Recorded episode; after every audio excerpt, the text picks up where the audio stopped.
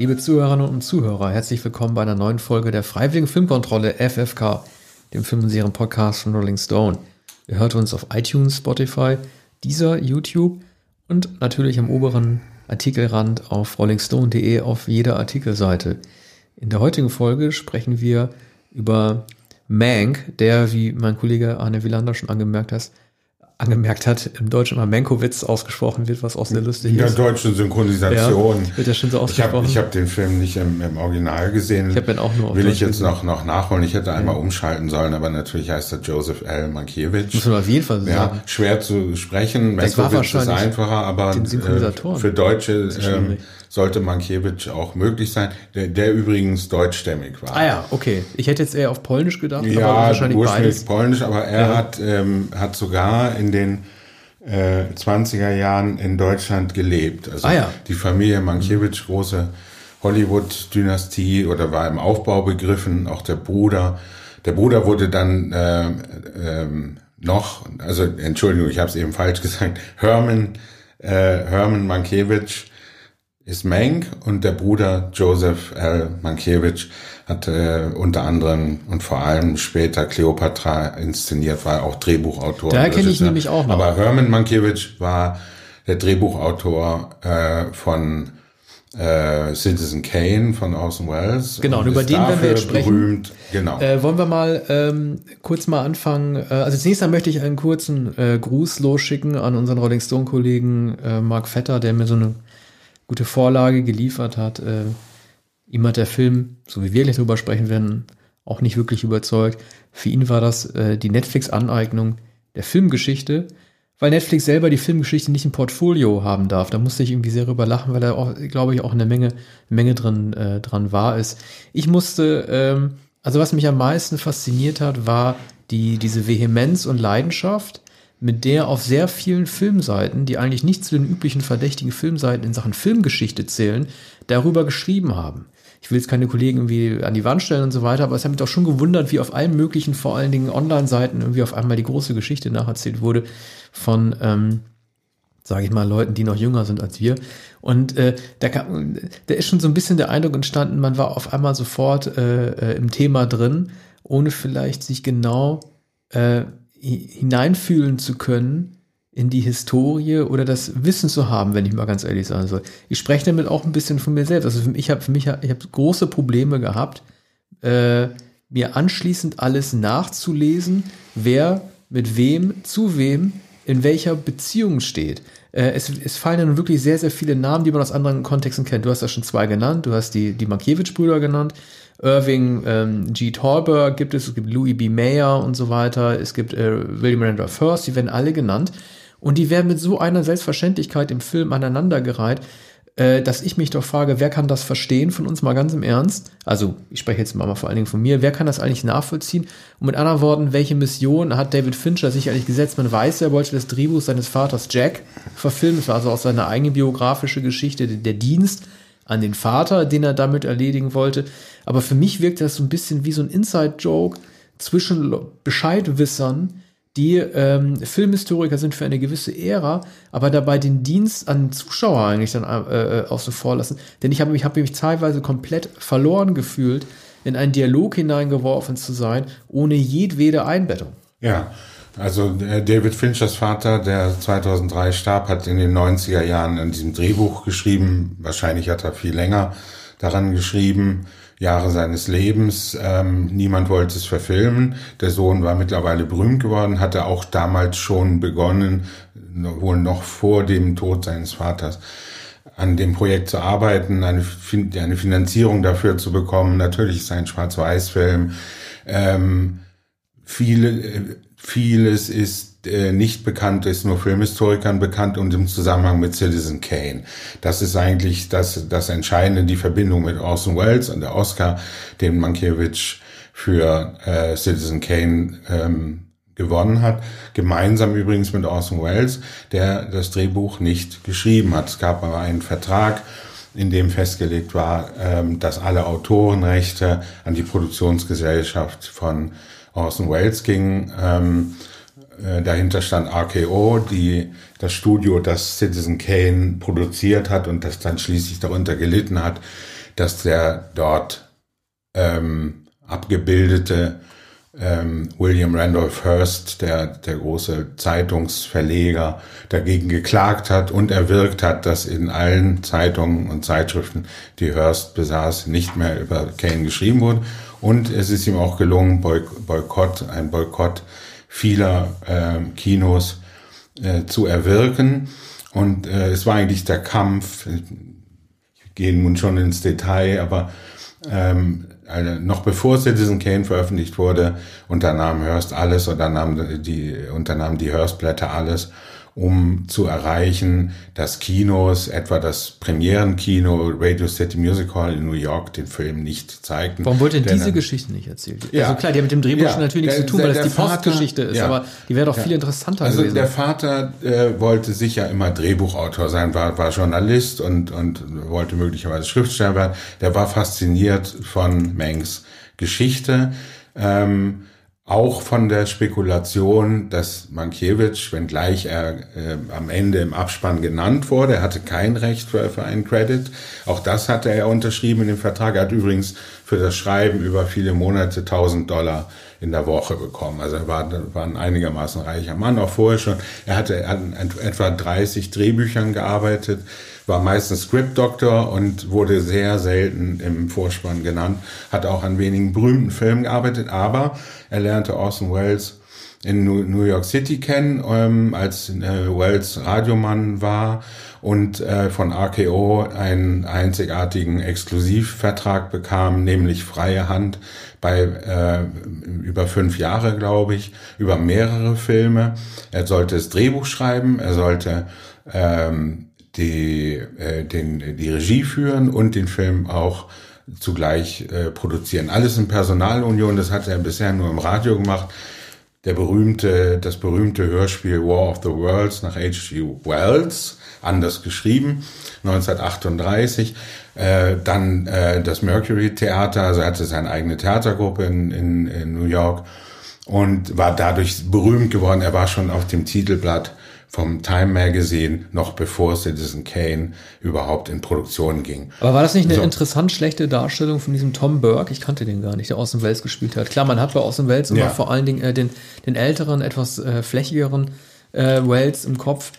Der ähm, war noch nicht. Da, da war er noch nicht, da war er noch jung, da war er immer noch sehr jung, ne? Der dürfte ja Anfang 40 gewesen sein erst. Nein, er, war, okay? er war, war jünger, er war 25 Jahre. Er war, Gott. Er, ja, ja, er war, nein, er war das Wunderkind. Ja. Also er galt als das Wunderkind. Er war äh, bei War of the Worlds war, glaube ich, 22, hatte eigene Radioserien und hatte eben diese, äh, äh diese Theater, ein eigenes Theater, kann man sagen. Also eine Stage Company mit, mit den Schauspielern. Joseph Cotton, der äh, zweite Hauptdarsteller in Citizen Kane, kam auch aus seiner Gesellschaft und er war verbandelt mit dem Produzenten John Houseman, der hier natürlich auch vorkommt. Houseman war abgestellt worden, um Mankiewicz, der ein berüchtigter Trinker war. Und zwar schon seit 15 Jahren.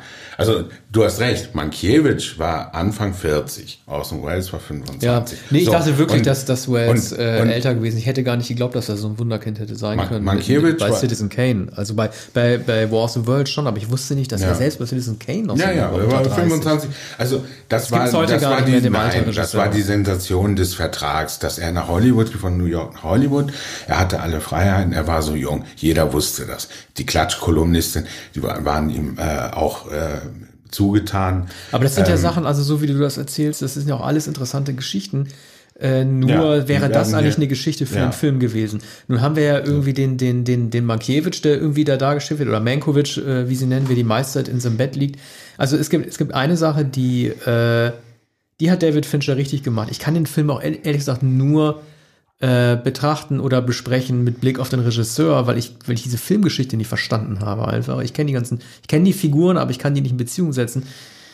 Äh, klar, also ähm, man weiß, Fincher wollte es seinem Vater, der übrigens ja kurz vor den Dreharbeiten erst gestorben ist oder ein Jahr vorher, also er konnte irgendwie, äh, also er, er konnte das eigene Werk nicht mehr betrachten, aber ähm, also Gary Oldman wird ja schon wieder für eine Oscar-Nominierung gehandelt und er bekommt auch sein Churchill-artige Rede ganz am Ende, also bevor die Oscars verliehen werden, er darf er nochmal am Bankette stehen und irgendwie so ausholen und wieder so ein Final Moment bekommen.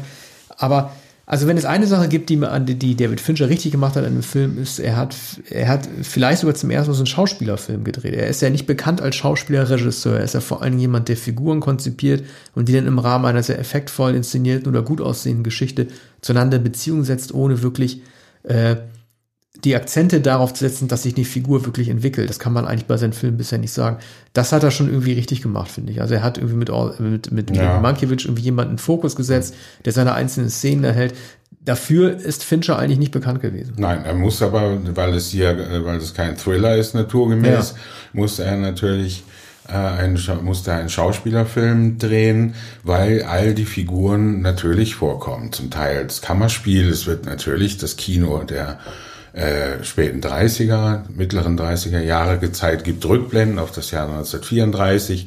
Noch kurz gesagt, also Mankiewicz war berüchtigt, war notorisch äh, als trunksüchtig, aber ein verlässlicher, also sehr begabter Script Doctor. Das hat aus Orson Welles äh, gefallen. Also ein richtiger Handwerker, der innerhalb kürzester Zeit das schreiben konnte. Vor allem äh, hatte er ein ähnliches Interesse an großen Männern wie Orson Welles. Nur William Randolph Hearst war sein Feind seit Jahren schon. Also er hat sich verbissen in, in diesen Mann, der ihm in manchen Zügen ähnlich war, in anderen Zügen war er Orson Welles ähnlich. Also die Megalom Megalomanie von Orson Welles, äh, die fast äh, der, faszinierte äh, Welles auch an William Randolph Hearst. Mank wiederum ähm, er, erkannte auch in dem Jähzorn, im Antisemitismus und in der, ähm, in der späteren, in, in der, äh, im, im, Re, im Reaktionären von Randolph Hearst, der wie er eigentlich als Sozialist begonnen hatte, also als jemand, der progressiv war, und in dessen Kampf gegen Upton Sinclair, den sozialistischen Schriftsteller, der ums Gouverneuramt sich bewarb, da erkannte er sich selbst. Nur äh, bei, bei allen Ähnlichkeiten äh, war, war das ein, ein persönliches Ressentiment. Er mochte den Mann nicht. Und so hat er das Drehbuch geschrieben.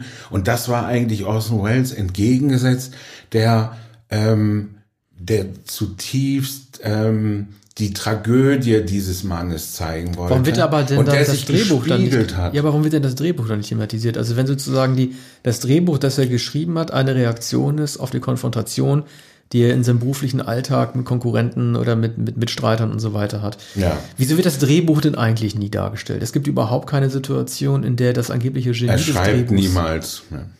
Ja. Man, man sieht nicht, Ja, man sieht ja, nie, dass er schreibt. Ja, Nein, klar, es wäre ja. ja auch irgendwie albern, wenn jetzt irgendwie aus dem Off dann Zeilen vorgelesen werden. Ich weiß, das, das, das wäre inszenatorisch schwach, aber, aber, Aber- sozusagen, es wird überhaupt nicht dargestellt, dass dieses Drehbuch für Citizen Kane das Produkt eine, eine, eine, äh, eine, ein- eines Aufwachsens in einem schwierigen Umfeld in Hollywood wird. Es gibt ja manchmal diese Sprüche, die er reißt über Hollywood, oder er läuft dann irgendwie das Studio lang und dann sieht man die ganzen Staffagen und die ganzen Kulissen und das hätte auch eine gute Geschichte sein zu können, dass er das einfach alles überträgt oder projiziert ins Ja. Skript, aber da steht einfach beides nebeneinander. Also man, man lernt über das Drehbuch nichts kennen. Ja, es beginnt ja damit, dass er nach, nach einem schweren Autounfall mit dem linken Bein, glaube ich, im Gips in einen äh, Wüstenort, in dem er möglichst nicht trinken kann, äh, gebracht wird. Lily Collins ähm, ist die Sekretärin, dazu gibt es einen Physiotherapeuten.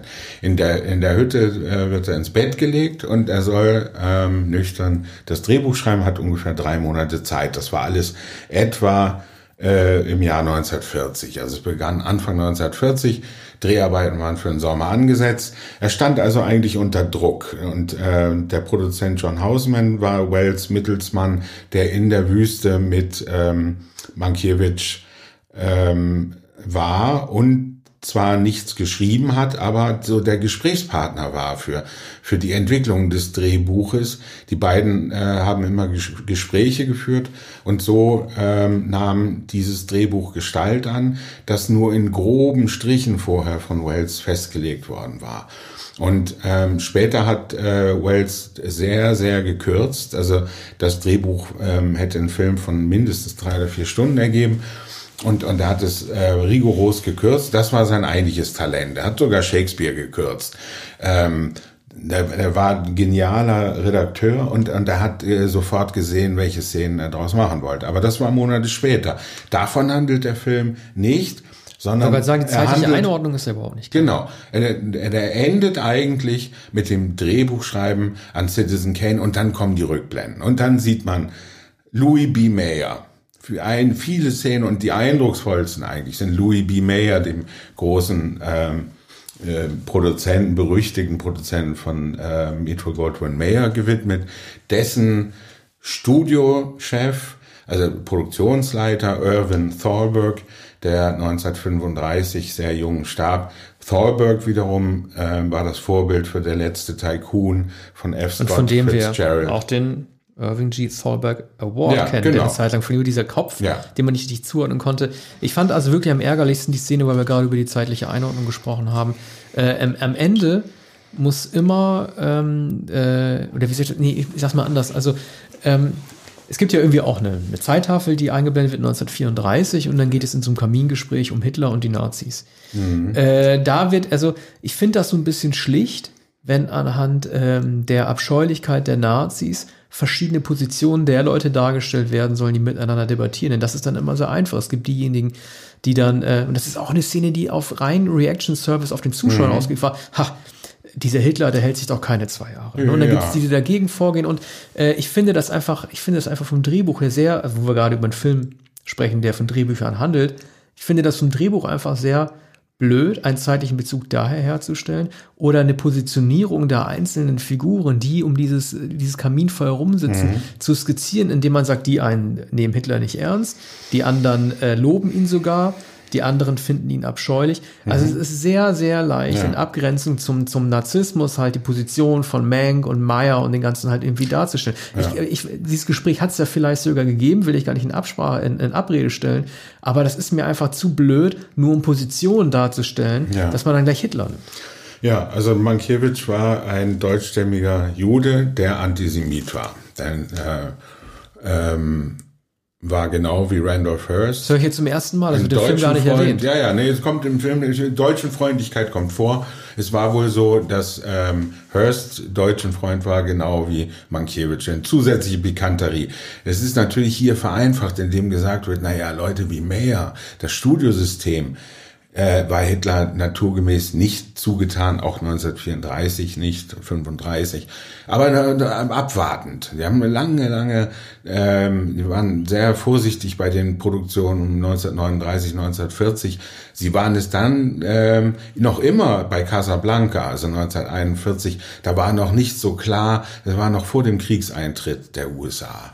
Und äh, die haben sich lange neutral gehalten. Als der Kriegseintritt da war, war ganz Hollywood äh, engagiert. Also manche Schauspieler sind in den Krieg gegangen, James Stewart, Sogar Donald Duck und Mickey Mouse. Stevens, John Ford. Donald Duck und Mickey Mouse ja, auch. genau. Und dann der ja. große Diktator ja. natürlich von, von Charles Chaplin und so weiter. Aber das war noch nicht in den 30er Jahren. Man wollte sich möglichst heraushalten. Das galt für die Studios. Und andere waren sogar, ähm, waren sogar auf, auf Seiten äh, der, der Nazis. Äh, zum Teil aus wirtschaftlichen Interessen, zum Teil ähm, weil es weltanschauliche Übereinstimmung gab, weil man glaubte, das sei ein Führer, mit dem man gut äh, Geschäfte machen könnte und dergleichen. Das wird aber nur angedeutet. Es gibt eine weitere Geschichte. Randolph Hearst förderte jahrelang die hier von Amanda Seyfried dargestellte Schauspielerin Marion Davis, die ein richtiger Star war, eine Komödiantin in den 20er Jahren, ähm, die sehr erfolgreich war. So, die wurde dann zur Geliebten äh, Randolph Hearst ähm, und er wollte sie als ernsthafte Schauspielerin sozusagen als Tragödin etablieren und das gelang dann nicht in den 30er Jahren. Also er wechselte sogar das Studio und er bezahlte alles für sie und, und, und hat verzweifelt versucht, eine sozusagen ernsthafte Schauspielerin aus ihr zu machen. Ich glaube, sie hat nach 1937, 38 keinen Film mehr gedreht, weil diese äh, sozusagen ernsten Filme, war eine sehr begabte Komödiantin, Orson Welles, hat dann viele Jahre später, also es gibt eine, ein Tingeltangel-Mädchen äh, in Citizen Kane, das Kane zu einer Opernsängerin machen will und das scheitert und dann, es wurde so verstanden, dass Orson Welles Marion Davis die die äh, tatsächliche Schauspielerin äh, veralbert hat mit mit diesem äh, Tingeltangel Mädchen, weil das, das nicht Drama- richtig singen konnte. Das Drama ist ja wenigstens noch zu erahnen oder zu erkennen. Man Ja. spürt ja den Abgang der Figur auch. Das ist eine Sache, die, die einem beim Mank total äh, fehlt, weil äh, wo, ich meine, das Wichtigste an einem Film ist doch, also es ist ja wirklich, es ist wirklich ein Basic einer, einer jeden, einer, keine Ahnung was. Also es muss doch irgendwie klar sein, dass du eine Figur in den Mittelpunkt stellen musst, die eine gewisse Art von Entwicklung absolviert. Und es reicht einfach nicht. Und das ist so richtig, das kennt man so vom Thriller-Kino der 70er Jahre, dass dann irgendwie das Ergebnis des Ganzen im Abspann dann erwähnt wird. Da wird dann erwähnt, ja, hier Mank mit 43, er hat nie wieder ein Drehbuch geschrieben. Ja. Äh, das ist, also man muss, Also, man muss einfach, ja. man muss einfach, also ich weiß nicht, äh, wie sklavisch sich ähm, David Fincher an das Drehbuch von Jack Fincher halten musste, aber äh, im Endeffekt schildert es auch die, die Erfolgsgeschichte eines Alkoholikers, der nie auf andere gehört hat, am Ende sein Drehbuch macht. Das Einzige, was dann, das Einzige, was zum Beispiel auch noch interessant gewesen ist, gerade in den vergangenen Jahrzehnten gab es immer diese, äh, diese Gespräche, was du vorhin auch schon erwähnt hast. Welchen Anteil hat ähm, ähm, Mankiewicz und welchen Anteil hat Wells tatsächlich am Drehbuch? Da gab es doch diesen Riesenstreit von, von Pauline Kael, äh, was du mitbekommen hast, die hat ja irgendwie immer wieder äh, äh, die hat sich stark dafür eingesetzt, damals für New Yorker zu sagen, ja, so Wells hatte damit gar nichts zu tun. Ja. Peter Bogdanovich, der ein Freund von Wells war, hat dann irgendwie auch gesagt, das, das stimmte so nicht und so weiter. Da haben sich immer die Fronten dann verhärtet. Wenn man zumindest sowas klar gemacht hätte, aber Wells taucht ja wahrscheinlich auch bewusst, weil er so eine gigantische Figur gewesen ist, eher wie so ein böser Geist oder wie so ein Über-Ich einfach im Film auf, ne? Und man tatsächlich haben sich äh, Hausmann und Mankiewicz, das ist belegt, äh, bei dessen wenigen Besuchen in der Wüste auch über ihn lustig gemacht. Das kommt in dem Film, glaube ich, auch vor. Da wird dann mal gesagt, Big Boy und der mit dem Kindergesicht. Ne?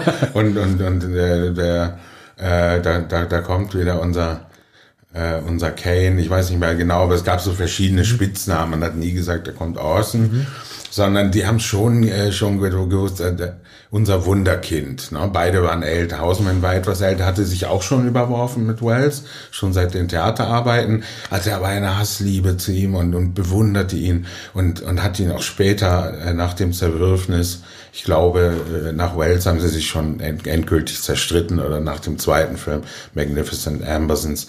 Und, und Hausman ähm, hat, hat ihn aber weiter bewundert. Und, und bei Ma- Mankiewicz war es ein ambivalentes Verhältnis, war natürlich viel jünger. Mankiewicz war 43 Jahre alt, er war eigentlich äh, schon kaputt. Nicht nur mit den Beinen, sondern man sieht hier viele Szenen, in denen Oldman betrunken auftritt. Bei Dreharbeiten, da begegnet er Marion Davis, die übrigens als Johanna von Orléans auf dem Scheiterhaufen da gerade steht. Das ist wunderbar, herrlich gefilmt. Es ist, äh, es ist ästhetisch ein, ein herrlicher Film. Ja, das ist doch auch- er ist auch ein super Ästhet, das weiß man das, ja. Es sind, es sind Shownummern und die allermeisten gehören natürlich Gary Oldman, der einmal in dem Palast bei Randolph Hearst erscheint Ja, und seine einen volltrunkenen ja. Auftritt hat. Ich find's ganz Und schrecklich. das, das ist peinlich. Ich finde es ganz schlimm. Ich kann, kann Gary Oldman einfach nicht mehr sehen. Und nochmal noch mal kurz was zu, zu den Kulissen und, und, dem, und dem Gefilmten. Ne? Mir hat ja so ein bisschen äh, leider der sehr, sehr gute, ich halte ihn für seinen besten Film, der sehr, sehr gute Film Zodiac von Fincher die Augen geöffnet. Man kann das auf YouTube und auch sonst auf Specials nachsehen.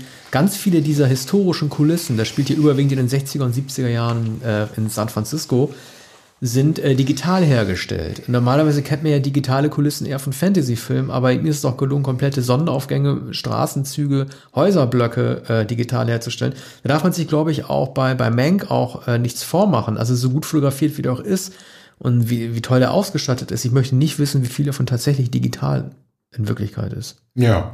Ähm, er, er muss natürlich komplett die Welt ähm, der 30er Jahre und äh, von 1940 entwerfen und sowohl die Wüste, da ist dann immer die endlose Wüstenstraße und dann äh, ähm, wird dann immer ein, ein, Auto chauffiert und dann sitzt mal der Bruder drin und mal äh, sitzt dann ein anderer Gönner drin und Orson Welles sieht man gar nicht über die Straße kommen, da geht, geht, äh, kommt dann nur durch die Tür und dann, am Ende gibt es ein Zerwürfnis, da fordert Mankiewicz dann schließlich den Credit. Also da will er im Abspann erwähnt werden und, und bringt das dann vor, übergibt das Drehbuch und sagt, ich will in den Abspann. So, und da hat Welles einen Wutausbruch und wirft einmal da den, den, den Tisch um und, und, und Flasche an die Wand oder so, an den, an, an den Kamin. Und, und das ist dann das Zeichen dafür, dass sie noch vor dem ähm, Start des Films, bevor der veröffentlicht wurde, aneinander geraten waren.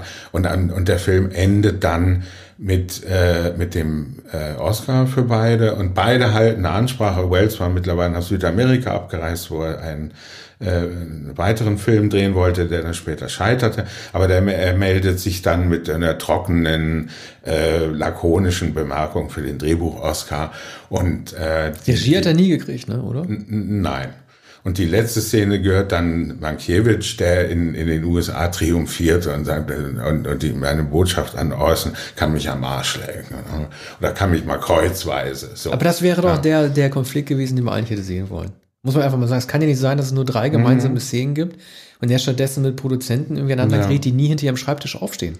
Ja, ne? also, der, also die Konflikte, ja. der, der, der, Antagonismus zweier Figuren, den gibt's mhm. da gar nicht. Er hängt die meiste Zeit immer mit Amanda Seyfried rum, die er in Wirklichkeit haben will. Man merkt ja auch, dass er seiner Frau nicht mehr wirklich zugetan ist. Er will eigentlich Amanda Seyfried haben.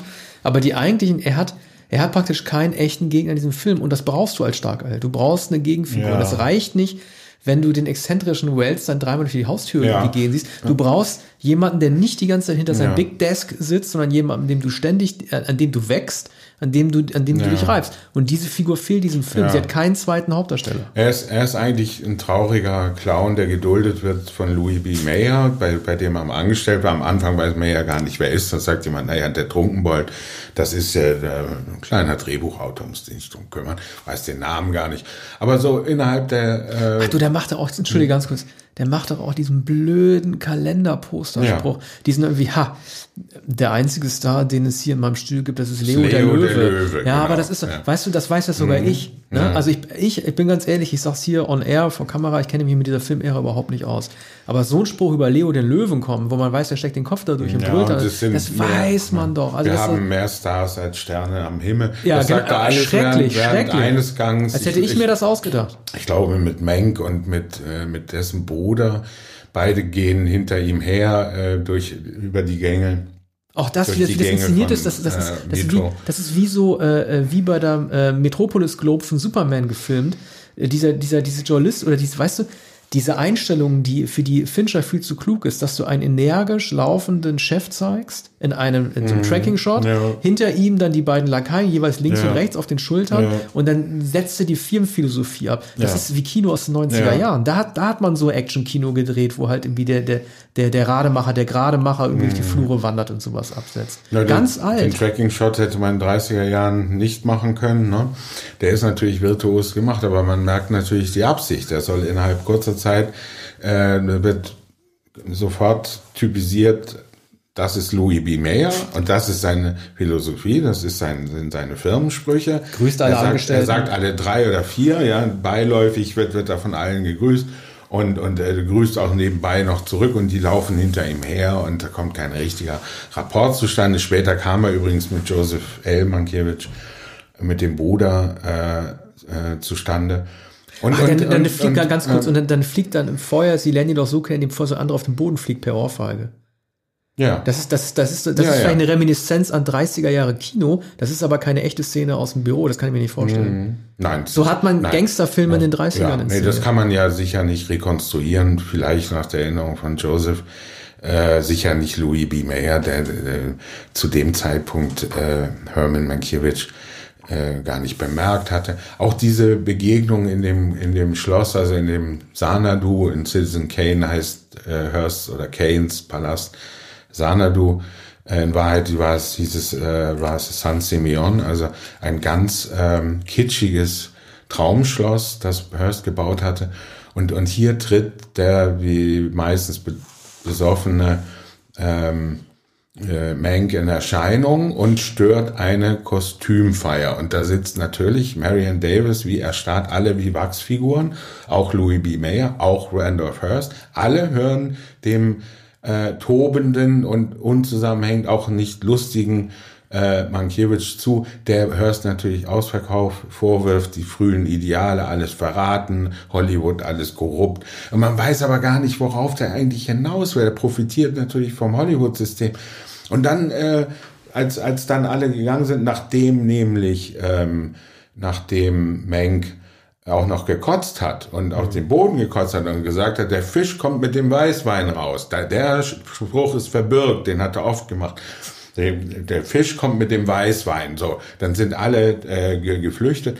Und dann äh, wiederum ein Gang, nämlich zum Ausgang des Schlosses. Da begleitet ihn Hurst und, und erzählt ihm das Gleichnis von dem Leierkastenmann und dem Affen. Der Affe, der mit, mit, mit dem Halsband festgemacht ist und der Leierkastenmann führt ihn immer dorthin, wo das Publikum ist.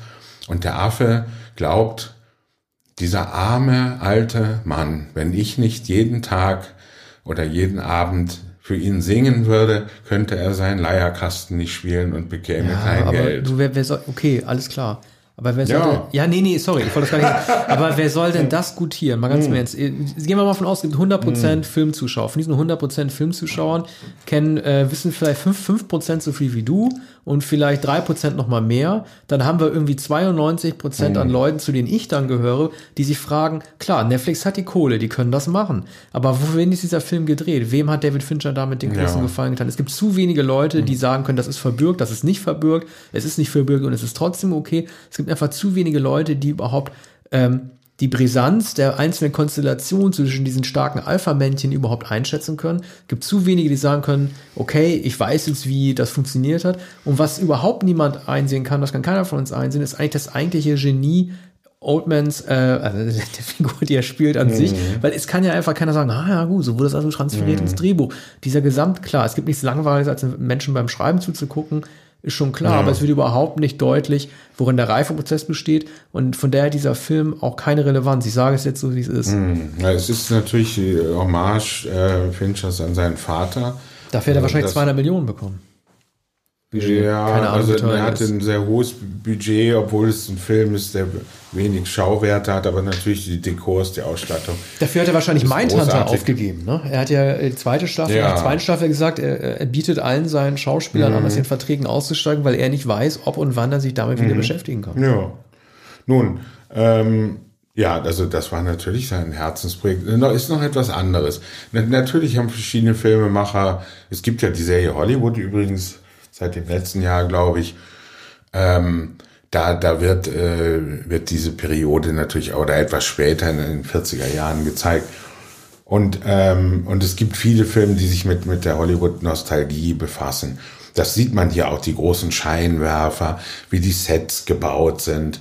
Das wird, wird immer, immer mal wieder gezeigt, wie die Studios Immer ist alles im Halbschein, ist ohnehin schwarz-weiß, dann ist auch noch viel Schatten, so dass man manchmal die Gesichter gar nicht genau auseinanderhalten kann.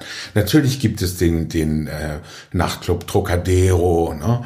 Also, also all das, was man auch äh, bei Elia Kazans Der letzte Tycoon erwartet hatte. Ein Film, der 1976 trotz De Niro, trotz den Nicholson, äh, trotz Jack Nicholson ähm, durchgefallen war und, und da war auch schon der Versuch, diese Ära wieder erstehen zu lassen und Thalberg zu zeigen, diese großen ähm, Mogulen, diese ähm, die Gründergeneration. Ja, aber warum wird denn der Untergang die, die dieser Mogule in diesem Film denn da nicht mm. angedeutet? Ja, es ist also, ja die eine Sache, eine, eine, eine Reminiszenz, eine Hommage zu machen an Old mm. Hollywood, an die goldene Ära und so weiter. Aber äh, äh, ich muss also nochmal begangen, wie, wie Mayer und so weiter äh, hörst, äh, äh, Thorberg und so weiter, man, man erkennt den Untergang dieser, dieser Figuren gar nicht, wenn es ihn überhaupt schon hätte geben können in den 30er oder 40er Jahren. Ja. Wahrscheinlich waren die noch nicht so weit, mhm. aber es ist, es ist einfach wie so ein Zeitausschnitt, wie so eine Zeitkapsel, die so hermetisch abgeriegelt ist, dass man, ja. dass, dass man, wenn ich ein Außerirdischer wäre, würde ich sagen, die Welt ist schön, ja. wenn ich das sehe. Also ich glaube, ähm, Jack Finchers Absicht war auch etwa die den Ruin der politischen Ideale von, von Hearst, von Mankiewicz zu zeigen oder das äh, Spannungsfeld, also Louis B. Mayer als Republikaner, da wird der Wahlabend gezeigt und da kommt der Außenseiter, äh, äh, also nee, Louis B. Mayer ist der Demokrat, so der ist für den demokratischen Kandidaten und seine ganze Entourage sitzt da und alle zittern mit dem demokratischen äh, Kandidaten. Das war eben die, der berühmte Schriftsteller, ich glaube auch Nobelpreis, der Upton Sinclair fürs Gouverneursamt in Kalifornien. Und, und der, der Republikaner im Raum ist natürlich wie immer der Clown äh, Oldman, der mit seiner Frau hinkommt. Gibt auch mindestens zwei Stellen. Zwischen den beiden gibt es eigentlich immer so zärtliches Geneck. Er fragt immer, warum liebst du mich eigentlich? Und wahrscheinlich liebt sie ihn immer noch. Ne? Den 43-jährigen Trinker, der, der, die Frau ist manchmal an der Seite. Aber man weiß nicht genau, was das Verhältnis der beiden ist. Da hat es sich ja viele Affären gegeben. Es wird gezeigt, wie, wie er auch immer ins Hotelzimmer gebracht wird, aufs Bett gelegt, und die Hose, die Schuhe werden geöffnet. So, hat man, ist man wieder im Stupor gewesen. Ne? Also es ist eigentlich die Tragödie eines Mannes, ob Jack, äh, Jack Fincher sich in ihm gespiegelt hat, darüber kann man nur spekulieren, aber es, denn, es, muss wahrscheinlich so gewesen sein. Sah denn der echte Mankiewicz wirklich mit 43 schon so aus wie Gary Oldman mit ja, 63? Oder, ja, oder, hat man den einfach ja. so strukturiert, weil man gesagt hat, ich will Oldman also, haben und dann muss er halt ein bisschen älter aussehen? Es gibt, es gibt eine oberflächliche Ähnlichkeit wie bei Louis B. Mayer und sogar bei Orson Welles. Also das natürlich gibt es äh, keine so entsprechenden Schauspieler. Also ähm, Mankiewicz wurde, äh, ist 1953 gestorben, war also 55 Jahre alt, glaube ich. Und, und er, er war auch schon sehr angeschlagen 1940. Ne? Ja, aber also, weißt du was? Äh, mal kurz einen Blick auf die Oscars. Ne? Es gibt ja die neuen äh, Oscar-Regeln. Das äh, Gremium hat ja die Regeln geändert was die Zulassungen angeht für Kategorien wie den besten Film. Mhm. Also was äh, bestimmte, äh, müssen bestimmte Kriterien der Diversität und der mhm. Rollenentwicklung äh, darin ja. gespiegelt sein. Ich bin mal, ich bin mal gespannt darauf, wie sie mit äh, Mank umgehen werden, denn es gibt ein paar formelle Probleme. Mhm. Äh, es konnten wahrscheinlich bestimmte weibliche Rollen gar nicht stärker dargestellt werden, weil es ein halbwegs historischer Stoff ist. Da mhm. waren wahrscheinlich Fincher die Hände gebunden. Aber weil du gerade über die es Frau gesprochen hast. Eine, eine schwarze Darstellerin, glaube ich, ja, oder? aber die, die den Oscar für Vom Winde verweht äh, bekommen. Ja. Die legendäre äh, ähm, äh, Dienerin in dem Film. Ach so, aber das wird wahrscheinlich alle trotzdem alles nicht reichen, weil Nein. die Frauenfiguren an sich so schwach dargestellt sind. Die Ehefrau von ihm ist ein Anhängsel. Ja. Davies ist halt auch irgendwie eine äh, Frau, die jung ist, aber einer alten Drehzeit ja, anhängt. könnte äh, nominiert ja, werden. aber guck mal, allein Lily Collins, ne, ist, ist, ist hm. auch inzwischen ein Star, eine man kennt sie. Rolle. Ja, und was, die ist auf einmal weg, die Frau. Oder habe ich oder bin ich eingeschlafen? Also ich meine, es wird überhaupt nicht, sie steht immer nur an seinem Bett und äh, ja, sie, zwinkert mal oder sagt. Bekräftigt ist. Noch, ja, noch. aber das sind, also hm. was die Kriterien angeht, hm. äh, äh, äh, Stärke der Frauen, Entwicklung der Frauen, Diversität, wird Meng ganz, ganz schlechte Chancen haben, es sei denn, dass äh, die Academy äh, ändert für diesen Film oder weicht für diesen Film einige ihrer Kriterien auf. Hm. Also ich denke, im letzten Jahr habe ich ja alles falsch gesagt beim Irishman. Aber du, ich merke, du willst schon wieder auf die Oscars hinaus, noch vor Jahresfrist. Ja. Aber ist ja dann auch schon im Februar, glaube ich, ne? oder Anfang März, weiß nicht. Die wurden zuletzt auf die Berlinale gelegt, deswegen ja. musste ja die Berlinale sich so komplett umwälzen. Also glaube ich, hinterher oder vorher machen. Ende also Ende Februar, Februar möglicherweise. Kommen, ja. Also der, er wird natürlich nominiert als bester Film, ein Fincher. Kann er nicht mehr, kann er nicht. Weil äh, er die Kriterien nicht erfüllt, es sei denn, die weichen Gut. Kriterien auf. Dann bleibt natürlich der Regiepreis. Nominierung, Preis glaube ja, ich nicht. Oldman als Hauptdarsteller. Leider. Seyfried äh, wahrscheinlich wird sich sogar noch ein anderer Nebendarsteller äh, finden, äh, der mir jetzt äh, auf Anhieb nicht einfällt. Naja, es bietet sich keiner. Charles so Dance auch nicht. Es war zu ja, Charles Dance möglicherweise, aber mh, mm, und die und Kamera natürlich. Und Kamera wird er wahrscheinlich gewinnen. Ja, aber es wird, es wird auch Drehbuch ja, nominiert. Ne? Als bester Film, der beste Film gilt ja heutzutage sozusagen als, als politischer Ausdruckspreis. Du gibst ja nicht wirklich der besten filmischen Leistung äh, den Award, sondern derjenigen, der den mhm. Zeitgeist mhm. einfängt. Ja, ja. Das, was ist. Und das ja. ist das Problem dieses Films. Du kannst es, du kannst Trial of the Chicago Seven, den kannst du den besten Film geben weil sich die politischen Bezüge der Studentenunruhen von damals prima auf das Wahljahr 2020 übertragen lassen. Aber wofür steht Mank? Er muss ja auch für nichts stehen, aber wofür könnte denn Mank äh, Bezug auf die heutige Zeit äh, stehen. Es werden keine mhm. politischen Mechaniken aufgezeigt, die heute noch gut ja. Also äh, wofür willst du den auszeichnen? Was, was bedeutet dieser Film 2020? Also man rückwärts gewandt könnte man natürlich sagen, Hollywood feiert sich immer gerne, ist aber kein Film der reinen Feier. Er handelt eigentlich im Hintergrund vom New Deal. Also Roosevelt wird erwähnt, äh, der Upton Sinclair nicht unterstützt hat. Das, das wird einmal gesagt. Aber auch das ist natürlich für deutsche Zuschauer, ja, wahrscheinlich auch für amerikanische Zuschauer nahezu unverständlich. Es war 1934, waren Gouverneurswahlen. Es geht äh, es geht natürlich im Hintergrund um, um, um das liberale Hollywood im, im Gegensatz zu dem reaktionären Randolph Hearst. Und es wird aber eben nicht der eigentliche Konflikt gezeigt, dass Orson Welles, äh, dass Hearst Hollywood unter Druck setzt. Es ging dann Hollywood gegen Hearst und das Opfer war Orson Welles. Orson Welles hat sich selbst unbeliebt gemacht in Hollywood, hat gegen alle gestänkert. Gegen Drehbuchautoren, gegen die Schauspieler, schließlich gegen die Produzenten, gegen die Studios, gegen die Studiobosse, hat sich unmöglich gemacht.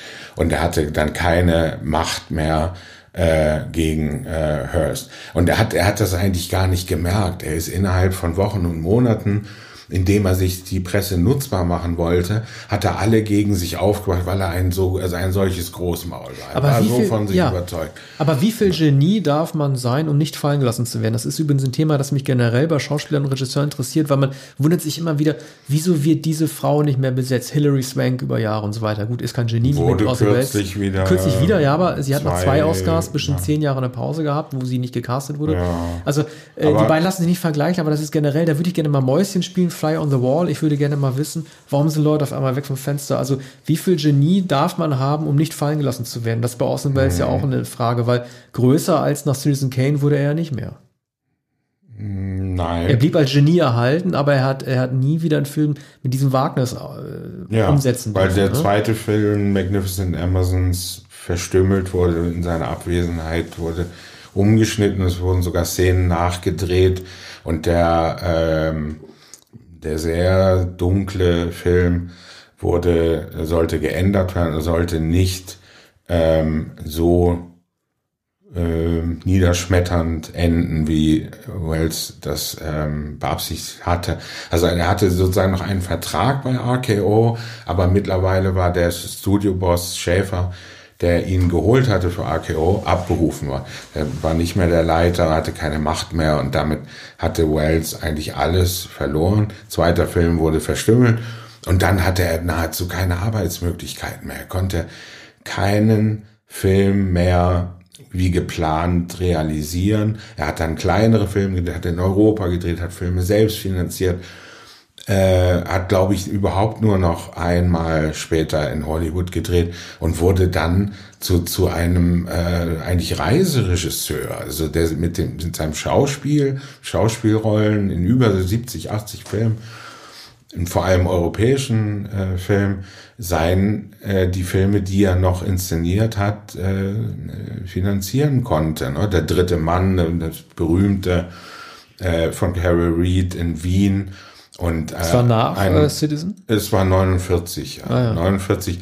Das war, war noch eine sehr große Rolle. Später wurden die Rollen immer, immer, immer kleiner. Aber er hat noch in, in sehr vielen Filmen ähm, einen Mann für alle Jahreszeiten gespielt. Aber ein, ganz selten in, in amerikanischen Filmen. Hollywood war nicht. Er hat dann noch, ähm, er hat die Lady von, von Shanghai 46 noch gedreht mit, mit der damaligen Frau Rita Hayworth. Das ist ja für ein Titel. Ja, The Lady from Shanghai. das klingt wie- Das ist der Film mit dem Spiegelkabinett oder am Ende. sowas. The Lady from Shanghai, das war die Demontage äh, von Rita Hayworth, die er, der hat, hat sie auf einem Zeitschriften. Äh, Wie heißt der im Original? The Lady from Shanghai. Ach so, okay, ja, genau so, La- Lady okay, from hm. Shanghai. Und ähm, der hat sie auf dem Zeit im, im Flugzeug auf dem Zeitschriftentitel von von Life oder Time gesehen, hat gesagt, diese Frau möchte ich heiraten.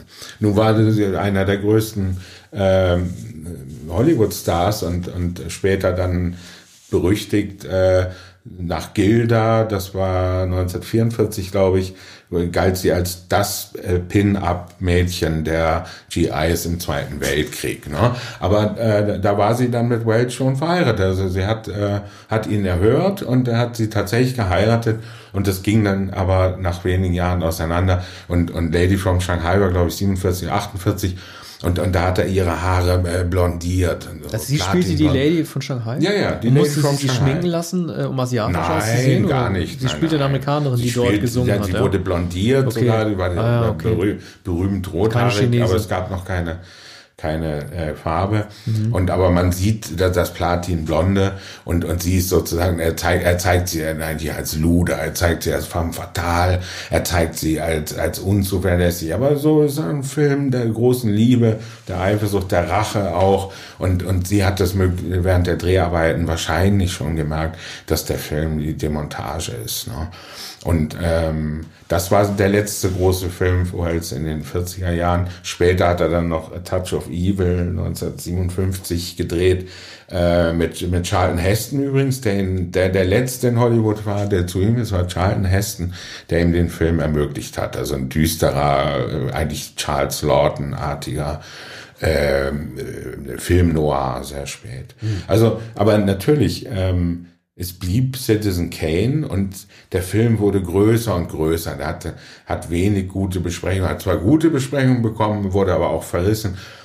Und es gibt lustige Geschichten. Zum Beispiel sagte, sagte, glaube ich, der, ähm, der Chauffeur von von äh, William Randolph Hearst sagte, glaube ich, das ist ein guter Film. Ne? Der Chauffeur und die Klatschkolumnistin Noella Parsons, die mit Hearst, äh, die bei Hearst sogar angestellt war, der hatte sie, hatte ihr die Hollywood Klatschkolumne in eine, in, in, in seinen Zeitungen gegeben, die sagte dann, naja, also, mh, hm, handwerkliche Dialoge sind, sind nicht so gut, aber äh, ist ein ganz hübscher Film geworden. Ne?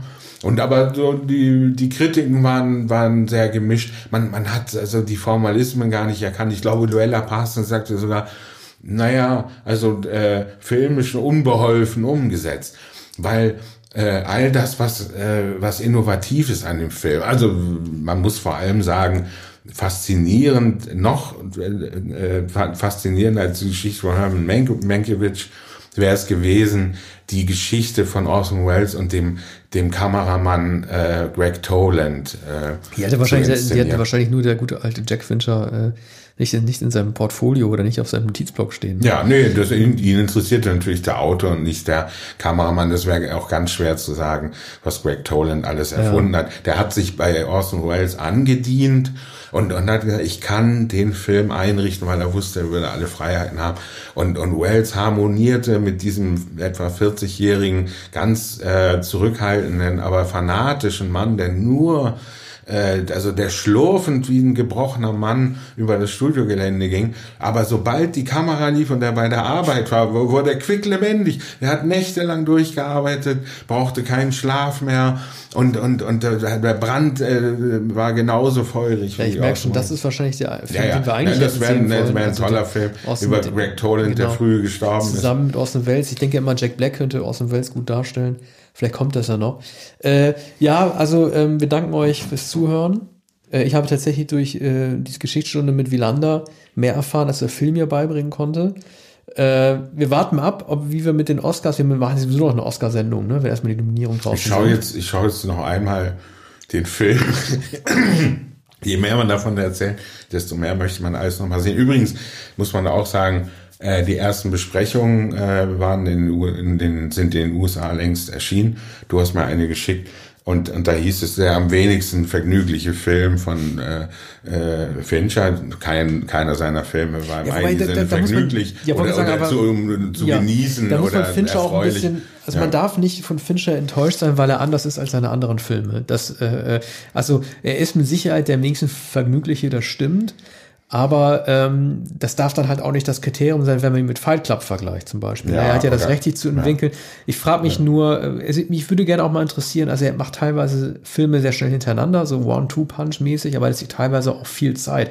Sein letzter Film davor war ja Gone Girl, Gillian Flynn von 2014. Ne? Danach gab es mhm. dann nur noch Mindhunter. Also frage mich schon irgendwie, wie er seine Stoffe kreiert und, und, mhm. und so mhm. weiter. Also man, man, man darf Fincher nicht zum Vorwurf nehmen. Vielleicht ist es sogar der erste Film, den er gedreht hat, in dem auch niemand ermordet wird. Das kann auch gut sein. Ähm, ja, die, Kritik, genau, die Kritiken, hast du es ja geschrieben, ja, es gibt aber einen Selbstmord. Ach so, ja, genau. Doch, es gibt einen Selbstmord. Ja, ich glaube, das ist der, der, der Cutter. Also das wird ziemlich, ja. diese Freundschaft wird äh, ziemlich ausführlich geschildert, ja. also ein Nebenstrang, aber so. Auch das ist eine altmodische so Reminiszenz des Geräuschnutzens ja. hören. Ne? Das ist auch eine Darstellung des Suizids, in dem du nur das Geräusch hörst. Ja, den Knall. Das, oder man ne? sieht, glaube ich, sogar die, diese, ja, wie, wie das früher war, so, ja. Ne? Also die, das, das Aufblitzen hinter, genau. hinter den Vorhängen in dem Büro. Also das ist natürlich auch schön gemacht. Vielleicht sind die Klischees sogar beabsichtigt, weil natürlich in den 30er Jahren solche Ja. äh, oder in den 40ern dann Wie der die- Typ mit der Ohrfeige, der auf den Boden fällt. Ne? Ja. Aber ich denke Mhm. trotzdem, es ist kein Oscar-Bait von ihm, das kann man ihm nicht vorwerfen. Also da war mit Benjamin Button weit Oscar-baitiger unterwegs als jetzt. Es ist ein, ein, ein persönlicher Film geworden, bei dem es ihm wahrscheinlich wirklich egal ist. Gary Oldman wahrscheinlich nicht, aber in dem es David Fincher wahrscheinlich egal ist, äh, ob er dafür seine Nominierung bekommt. Äh, ja, also Ja, lange guckt sich den Film nochmal an? Äh, Entschuldige, ich habe dich Min-. Mindestens einmal. Nein, was ich eigentlich sagen wollte, in den USA äh, findet der Film keinen guten Zuspruch, ausgerechnet in den USA, aber es gibt schon Bewunderer in Deutschland. Ich habe gestern eine Besprechung gelesen mit, äh, mit der Höchstwertung und mit aller, allergrößtem Respekt für, für den persönlichen Film. Man hat ja keinen äh, eigentlich persönlichen Film von Fincher erwartet, der äh, ein großer, äh, virtuose Handwerksmeister ist und der, der eigentlich alles über das Kino weiß. Also man gönnt ihm das Beste. Es ist ja allein das, was du jetzt aufgezählt hast, ist ja schon ein, ein beachtliches Werk, das äh, nur mit, mit äh, Tarantino, mit wenigen anderen, mit 10, 11 äh, Filmen dasteht. Ja, er, er hat einen super schwierigen Start gehabt. Also äh, Fincher hat ja, äh, äh, ne, er war in den mit dem 80ern. Aliens, genau, ja. also er war in den 80ern, in den frühen 90ern war, war so ein ähm, Videoregie-Wunderkind, äh, also für Musikvideos. Er hat ja Who Is It gemacht von Michael Jackson, das sehr beeindruckend, futuristisch aussah. Ich glaube, er hat auch Freedom 90 gemacht von George Michael. Das war, glaube ich, sein erster großer Hit, was ja auch ein legendäres Video geworden ist. Ja. ja, ein richtiger Video, das auch aussah wie 1990, die Ära der Supermodels war da noch intakt. Dann kam, wie du auch gerade gesagt hast, äh, der, äh, das große Scheitern mit Alien 3. Ähm, dann wiederum der große Durchbruch mit äh, äh, Seven. Dann wird er sich natürlich geärgert haben, dass The Game unterbewertet wurde und vor allen Dingen Fight Club, den viele jetzt zu Recht als einen wegweisenden Film der 90er Jahre betrachten, aber damals kein Erfolg war. Genau, soll er sich dann irgendwie langhangeln. Also er hat, er hat seinen guten Ruf und äh, er wird natürlich jetzt seinen, seinen persönlichsten Film gemacht haben, der lustigerweise ähm, auf den Vater verweist halt, ne? Und, und nicht auf ihn selbst halt, ne? Okay, Ja, herzlichen Dank. ja, und ähm, bis zum nächsten. demnächst. Lasst euch überraschen, was bald kommt. Wir sind so ein bisschen. Ja, genau. Wir gucken mal, was kommt. Wir haben noch einige Folgen auf Halde. Unter anderem ähm, die Fortsetzung unserer 80er Jahre Reihe und auch eine neue Reihe, die wir, mit der wir euch demnächst überraschen werden. Bis bald. Bis bald.